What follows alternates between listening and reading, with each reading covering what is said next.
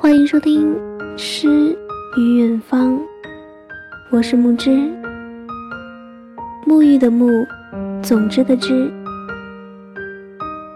很高兴遇见你。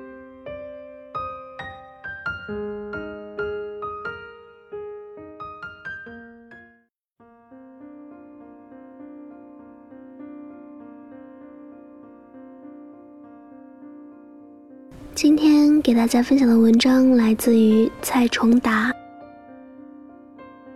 我们这一生会是怎样的一生？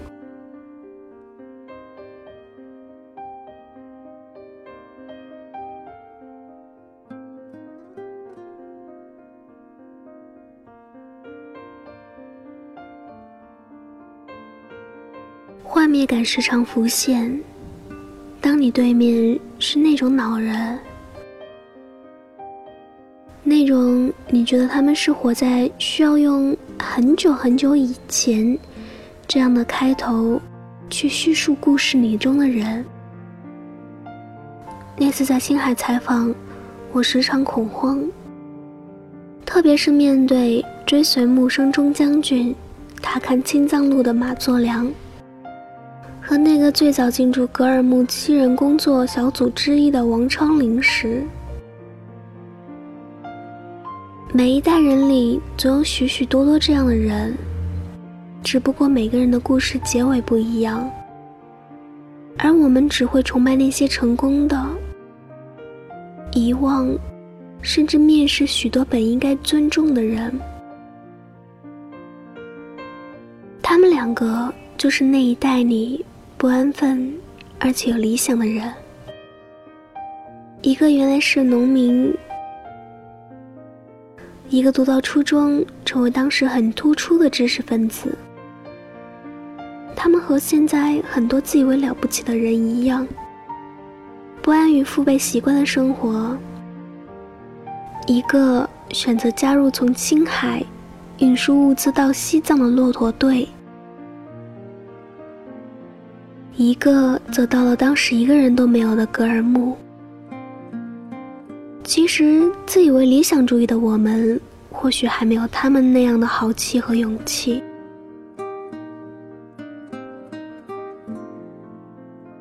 然后，五十年过去了，他们面对着我，讲述他们的一生。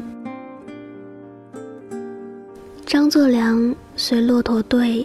在世界最高的高原上，走了一条前人没有走过的路。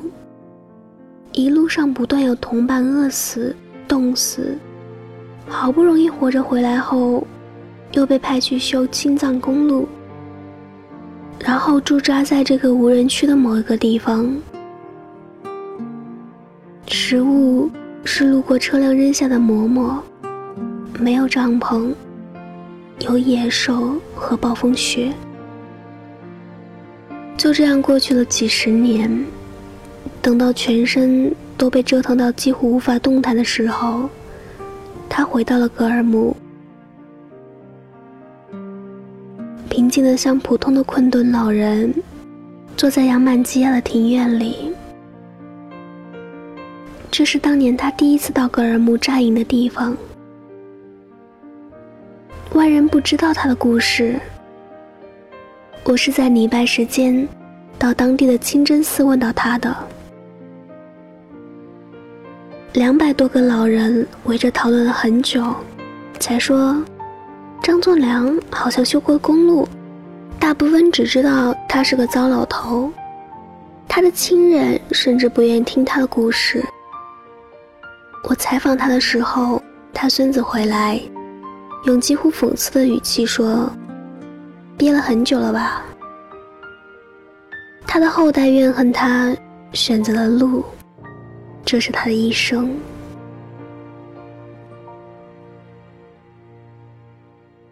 王昌龄住在西宁的老干休养中心，他平时不出门，也没有人找他，所以对我的来访特别开心。甚至第二天，我约定十点再去找他的时候，九点就在门口等。他刚到格尔木的时候，那里有成片半人高的水草，有忽然窜出的黄羊，还虎视眈眈的狼群。他们没有食物，因此买不到任何东西，每天四处找食物，顺便宣传政策。他幸运些，后来当了文化局局长，退休之后到了西陵。虽然和当年的同事都在一个院子里。但他过的是封闭的生活。他说：“这些年来，因为我，他才第一次寻找当年的同伴，也才忽然发现，他们都死了。他们都死了，我记得很清楚。”他重复了一遍，很平静。采访完的时候，他忽然问我。你去过河南吗？他是河南人。我说我去过。他问我：“你说我现在回去好吗？”我说：“很好呀，变化很大。”但他许久没有答话，就说：“算了，我太老了。”这是他的一生。我本来没有打算写这个东西，如果不是看了好朋友小强拍的《后海浮生》，故事很动容。最打动我的地方在于，他描绘出了后海边一个个对未来充满憧憬，然后如此艰难迈进着的人。他拍的片比我的文章好太多，我看着很揪心。时常接到来自老家文学青年的电话，他们找到我都是希望我能帮些什么。甚至有个小女孩让我把工作让给她做，他说他肯定会比我有天分。很多文学青年都是梦想太过庞大，表达太过直接的人，所以有时候显得很可笑，有时候显得很动人。另一个小女孩整天和我推销她的男朋友，我厌烦了她，她又换了一个方式。有一天，忽然发了一篇文章给我，冲达，你是否觉得这篇文章太好了，很让你惊讶呀？我也是偶然看到的。他还特意混淆，不告诉我是谁的作品。其实那文章真的不好。这个时代的文艺青年没有经历过多少事情，攒着青春一点的懵懂和苦闷，以为发现了这个世界好多秘密。最终，我干脆不再继续了这个话题，就说了句：“我也无能为力。”一个天才。表现天分的方式是，在恶劣的环境下，他能解决好问题，而且做得比别人好。我知道这句话很无情，我运气很好，所以很惶恐，也很遗憾，在对自己未来还把握不定的时候，实在没有耐心帮我其实不认识的人。虽然我知道他们需要帮忙。不过，我想，其实他们并不相信我。当我撇下工作，很努力的劝说他们时，他们很封闭的觉得，我不欣赏他们是因为我的态度，而不是因为自己的因素。他们认为自己是这个时代的天才，只是没有人成全。之所以从那些恼人的一生想到这些人，是因为我想告诉他们，也告诉自己：大部分人都在梦想着，也在努力着。想象越庞大，渴望越强烈，我们就越容易焦躁不平，觉得别人得到成全了，为什么自己没有？其实，当我们一厢情愿的飞蛾扑火前行时，凭什么命运和别人就一定要为我们让道呢？而且，我更多看到的是梦想狂热的人没有反思自己，一味要求别人因他们的梦想的真诚而感动，而成全他们。这种想法是多么投机！而且蔑视别人的努力，努力着的不是只有你，渴望达到自己理想的不只有你，现实困顿的也不只有你。其实你没有特权要求别人，或者憎恨社会。每个人在十六岁左右开始幻想自己的生活。二十岁展开，二十四岁之后，开始因为现实而迷茫。有的人找到自己的原因，有的人认为生活对他不公，最后归结为运气。然而，其实都无所谓。几十年过去后，大家都活下来了，谁又真比谁快乐？如果文艺青年真的如宣称的那样为自己写作和生活，那你应该是无比快乐的。有几个人懂得如何为自己生活，如何为自己写作呢？我们共同面对的最大问题，不是为什么达不到所期望的生活，而是不知道要怎么去生活。当然，我也不知道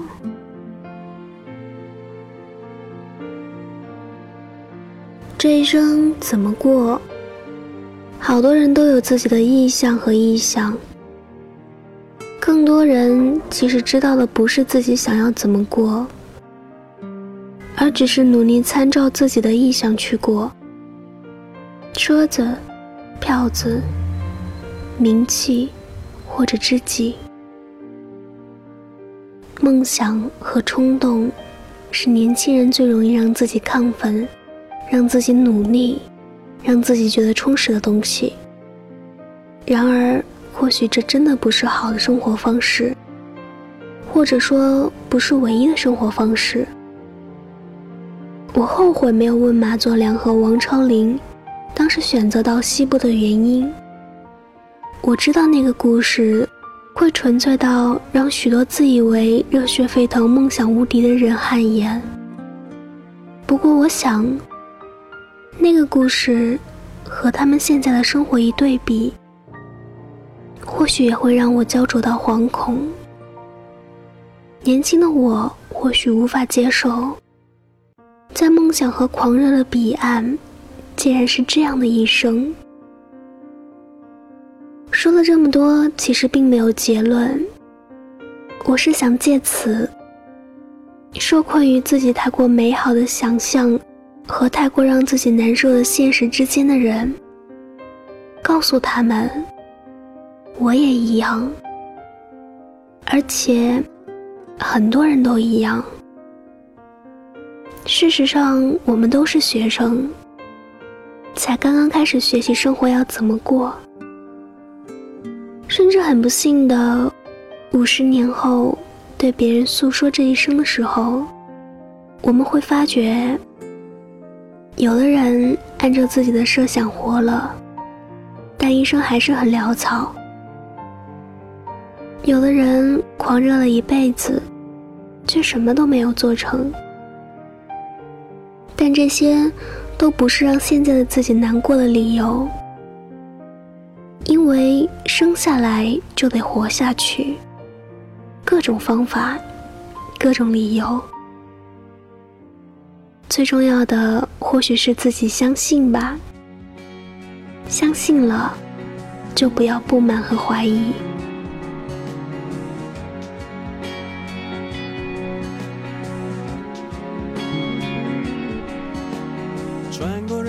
汹涌，灯火阑珊。没有想过回头，一段又一段走不完的旅程，什么时候能走完？哦，我的梦代表什么？又是什么让我们不安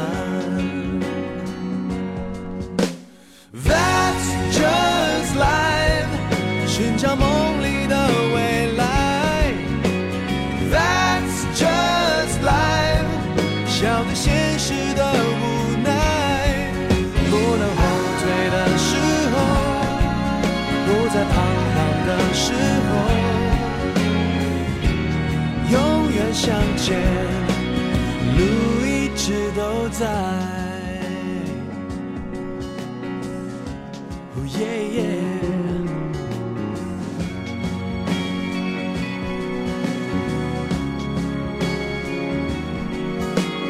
穿过一块黎明，一片黑暗，没有想过回头。一段又一段走不完的旅程，什么时候能习惯？哦，我的梦代表什么？又是什么让我们期盼？That's just life，寻找梦里的未来。That's just life，笑对现实的无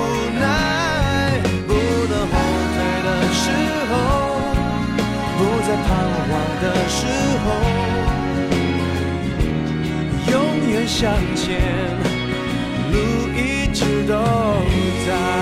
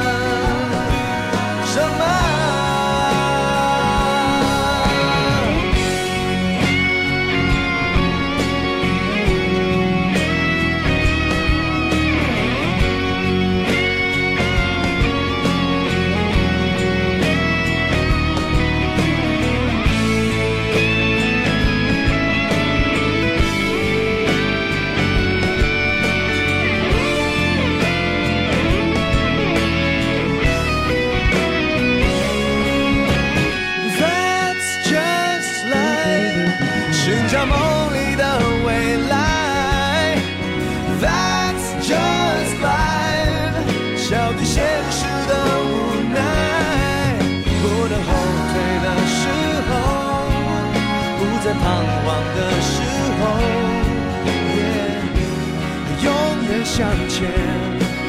路一直都在。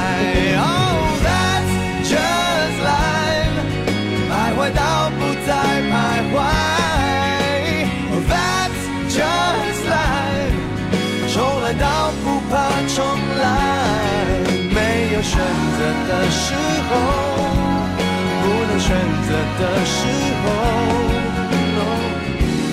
永远向前，路一直都在。一直都。